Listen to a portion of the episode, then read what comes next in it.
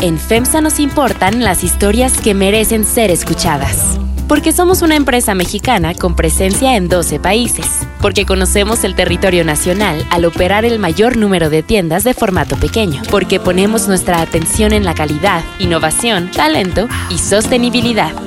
FEMSA y así como suena te presentan Bote Pronto, un debate sobre la marcha.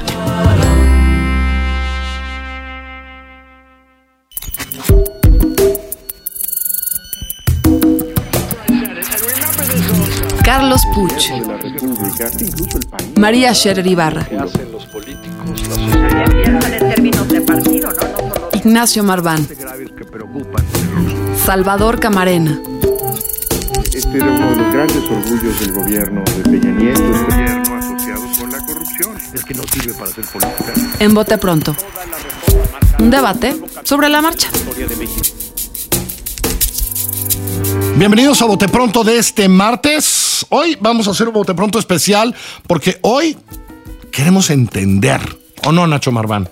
De eso se trata y tratamos de hacer algo electoral que no sea aburrido. Así es. Nacho Marván se fue de no vacaciones. Otros creen que tienen el derechos también de vacaciones. No entiendo a Camarena y María Scherer, pero tenemos un invitado muy especial. Hola Javier, ¿cómo estás? Javier Martín Reyes, abogado, politólogo, este, de todo. Nada más abogado y politólogo. Está, Eh. está muy bien. Que además, eh, por tu expertise laboral, además de académico, eh, queríamos platicar contigo.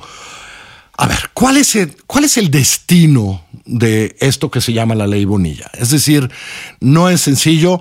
Tuvimos en Bote Pronto Televisión una charla muy padre, ¿no? En donde Héctor Aguilar Camín, que no es abogado ni nada, te preguntaba, te ¿no? preguntaba y Decía, decía, a ver, a bueno, ver, ya, eh, claro. esto no es reelección, pero entonces ¿por dónde? Pero la, la bronca de- de- del Estado contra la Federación. Y entonces queríamos hablar un poco contigo. A ver, eh, vamos a asumir, como todo el mundo asume, que va a ser publicado. Sí. ¿No? Es decir, asumamos claramente que va a ser publicada, que seguramente va a ser publicada por este Congreso, porque además traería otros problemas si lo publica el siguiente. Congreso, ¿no? Este, Tendrá que publicarla mañana. mañana. Sí, es decir, mañana tendrá que publicarse. Todo principio, indica ¿no? Sí. que ya fue declarada válida por el Congreso, que en principio la van a declarar. Ok. Declarada, ya han anunciado partidos políticos Sí. eh, que van a impugnarla. Me aviento la primera pregunta que nos surgió la semana pasada, Nacho. La primera pregunta es que, eh, es decir, la primera decisión que tendrá que tomar el Poder Judicial es si es materia electoral o no. ¿Cierto sí, o no? así es. Y digamos, y eso es relevante. Explícalo un poco, ¿eh? Porque No. eh, vas a decir, pero ¿por qué no va a ser materia electoral si están? Podría no ser materia electoral. Habrá un debate interesante en la Corte, ¿no? Yo creo que puede haber un debate, ¿no? Eh, eh, relevante. A mí me da la impresión de que esta sí es muy claramente una reforma en materia eh, electoral.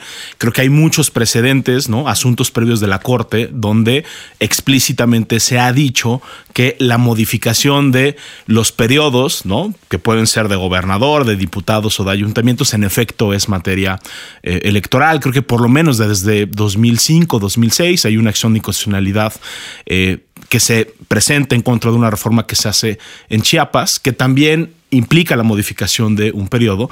Hay que decirlo, porque esa es una modificación de periodo mucho más pequeña, digamos, ¿no? Claro, Quieren ¿no? cambiar O sea- una fecha por meses, ¿no? Para igualarla con otra.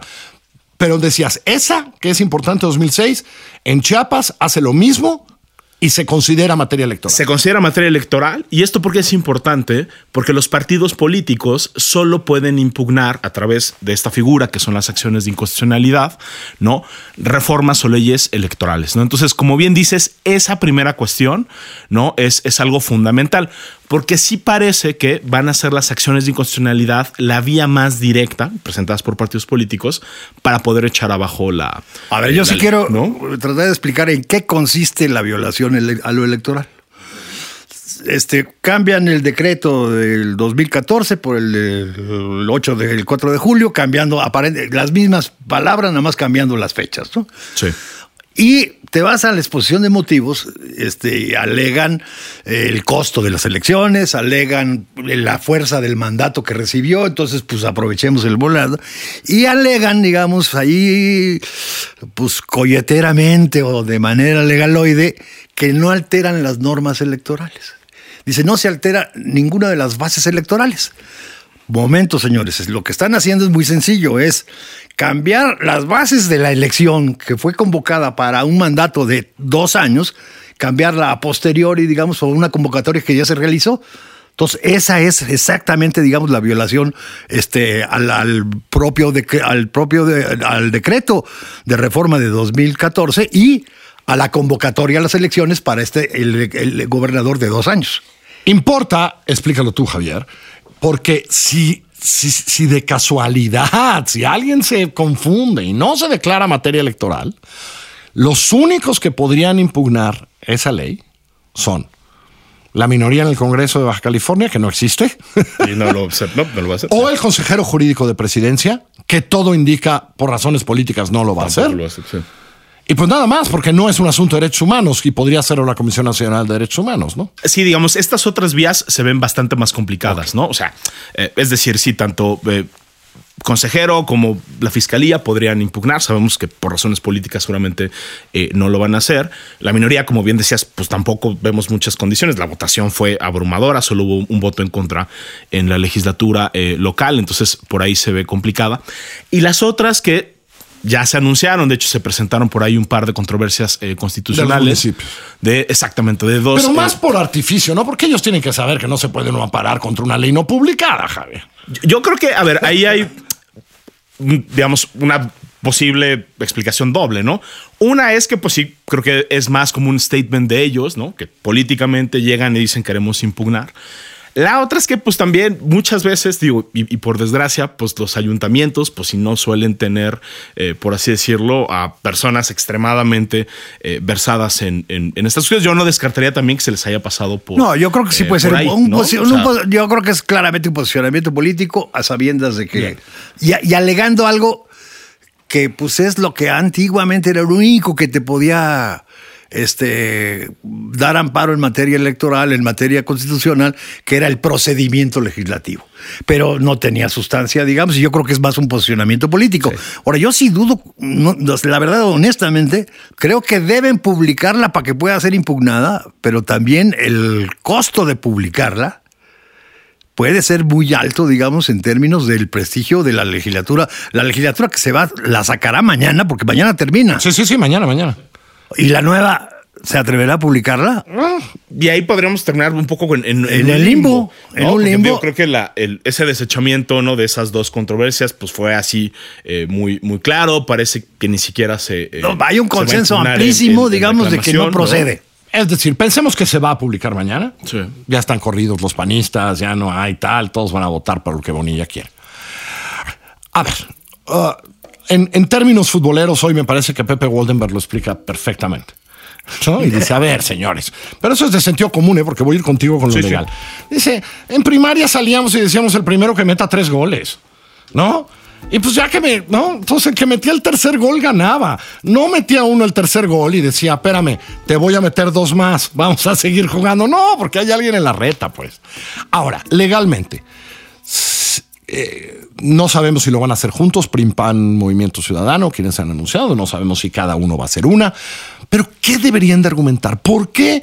¿Por qué un, por qué un Estado libre y soberano de esta federación no puede decir, oigan, por todas estas razones de dinero, de tal, de cual, no queremos tener elecciones ahorita, sino hasta dentro de un rato. ¿Por qué? Yo creo que hay ver, dos violaciones eh, a la Constitución muy claras. ¿no? La primera es, ¿no? Hay un principio constitucional que dice que las elecciones tienen que ser libres, auténticas y periódicas. ¿no? Y para que una elección sea libre y auténtica y, periódica, supone que los electores tuvieron conocimiento de cuál era el periodo para el que ellos estaban eh, eligiendo. ¿no? Entonces, creo que hay un argumento ahí que es, es muy claro que es uno no puede tener una elección democrática si los electores no saben para qué están eh, votando. ¿no? Si esta hubiera sido una elección para cinco años y, para, y no para dos años, quizá el resultado hubiera sido diferente, quizá los candidatos hubieran sido otros, quizá la ciudadanía hubiera tomado eh, decisiones eh, diferentes. ¿no? Toda la constitución, si vemos eh, cómo está diseñado el sistema electoral, está hecho para que tengamos, o potencialmente para que podamos tener, mucha certeza sobre cuáles son esas reglas eh, del juego, ¿no? Por eso las leyes electorales se tienen eh, que publicar mucho antes de que empiece el proceso este, el- electoral, ¿no? Tenemos una serie ahí de medios de impugnación para que las diferentes etapas, ¿no? Vayan concluyendo y, vayamos sabiendo cuáles son como los, los resultados. Y ahorita sí creo que hay una afectación clarísima al principio de certeza porque estamos cambiando las reglas del juego cuando el partido ya terminó. Entonces, eso es creo que pues, una afectación clarísima al derecho de votar de todos los ciudadanos de Baja California que votaron por una gobernatura de dos años, no votaron por una La- gobernatura las de elecciones se hacen por la constitución, se hacen por la ley, pero toda elección está precedida de una convocatoria. Convocas a elecciones en donde, entre otras cosas, como base fundamental, de, sí, defines el periodo para el cual va a ser electo. O sea, el término del mandato, cuánto va a durar el mandato. Aquí estás alterando el, magnato- el mandato de una base electoral fundamental. Entonces, podrían alegar los de Baja California, es que sí va a haber elecciones periódicas, sí, pero tú las, la- hiciste una elección para un periodo de dos años, no de cinco. Déjenme alegar, déjenme alegar como si fuera yo de Baja California, porque a mí Bonilla ya nos ha dicho varias veces que no entendemos nada si no hemos nacido ahí. He tratado de entender esa lógica. Hubo en medio de la elección una discusión que se fue a tribunales Sí, eh, sobre años y años. Es decir, eh, los electores eh, en un par de meses durante esa elección no tenían claro Sí. por qué iban a votar, aunque lo tenían muy claro el día de la elección. ¿Se podría hacer ese argumento? Yo creo que, a ver, lo que reflejan esos dos intentos de modificar por eh, la vía judicial, pues es precisamente, ¿no? Que ese principio de que tenemos que tener claridad sobre cuáles son las reglas, pues es importantísimo.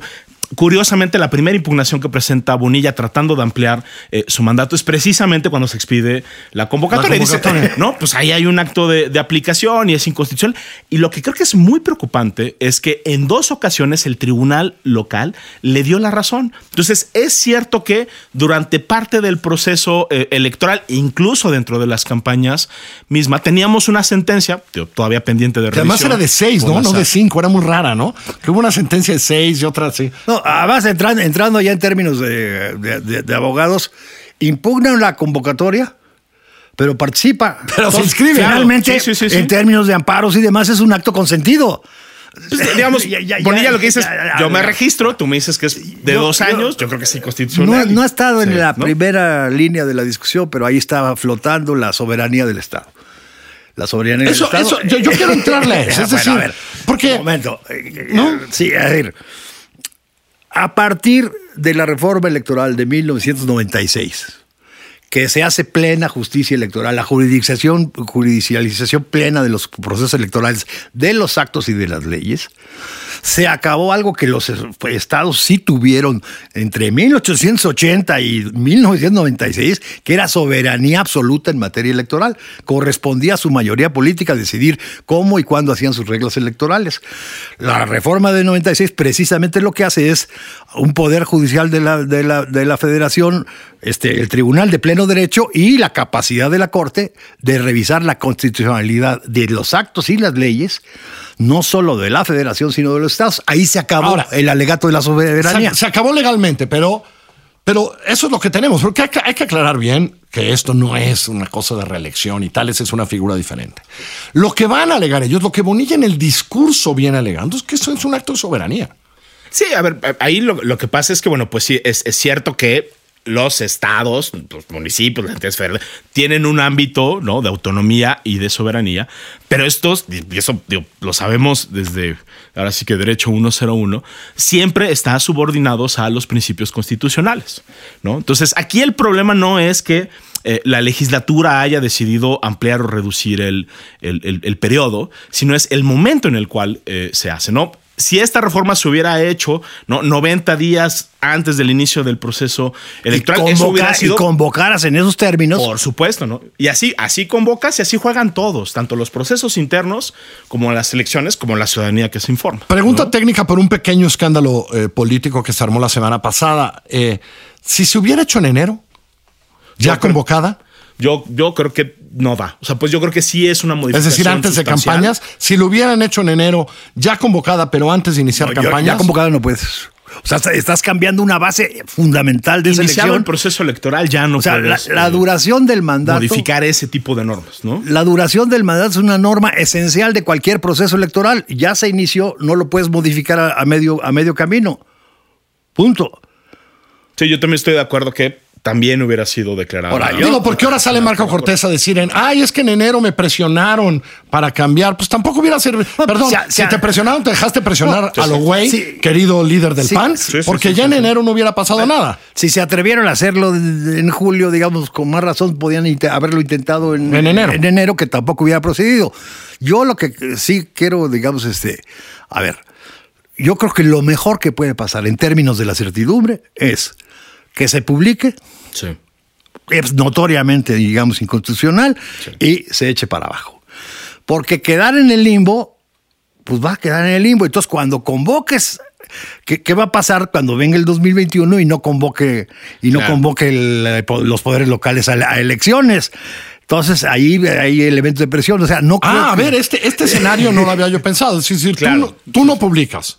¿No? Y ahí la pregunta es, entonces, ¿qué va a hacer el Instituto Electoral en ese, en ese momento? En, ¿no? en ese tiene una, una reforma que no fue impugnada y va a convocar una convocatoria que va a ser Pero es una fuertemente reforma que no es ley.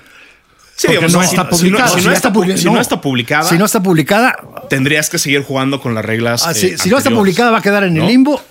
Ahora, este, yo la verdad, el costo político, digamos, de haberlo hecho, ya lo pagaron. Entonces, pues ya lo más sano para todo el mundo es este, publicarla y darla por muerta. Por cierto, Y- y- a- absoluta ignorancia. El congreso que empieza pasado mañana en Baja California, ¿de cuánto tiempo es?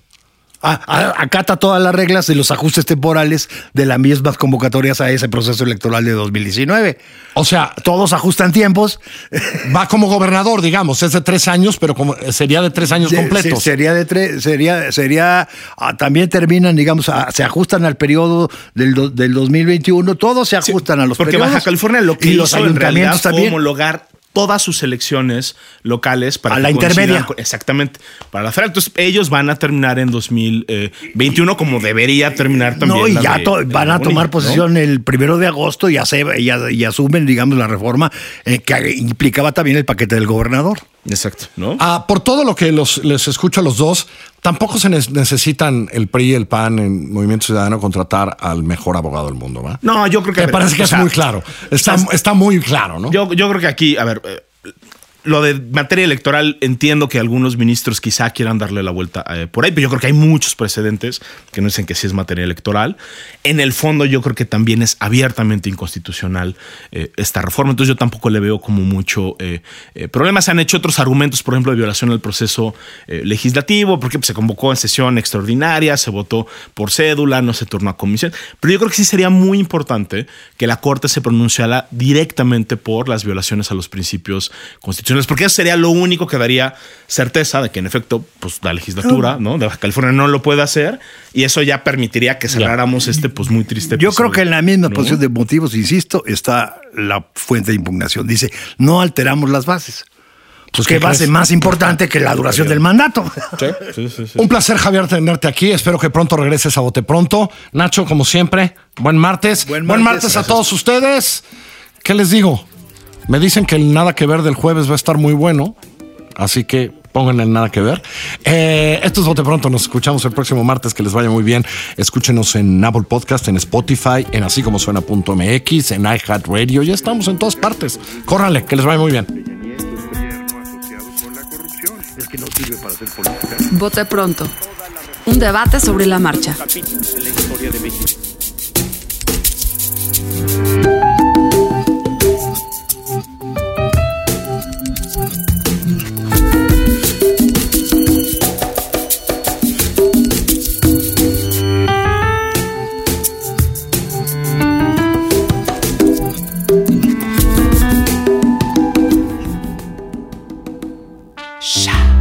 FEMSA nos importan las historias que merecen ser escuchadas. Porque somos una empresa mexicana con presencia en 12 países. Porque conocemos el territorio nacional al operar el mayor número de tiendas de formato pequeño. Porque ponemos nuestra atención en la calidad, innovación, talento y sostenibilidad. FEMSA y así como suena te presentan Vote Pronto. Un debate sobre la marcha. Si te gusta escuchar el bote pronto, te va a encantar escuchar Peras y Manzanas, el análisis de la realidad económica del país con Valeria Moy. Busca Peras y Manzanas en nuestra página en así como suena.mx, en Spotify, en iTunes y en nuestra aplicación.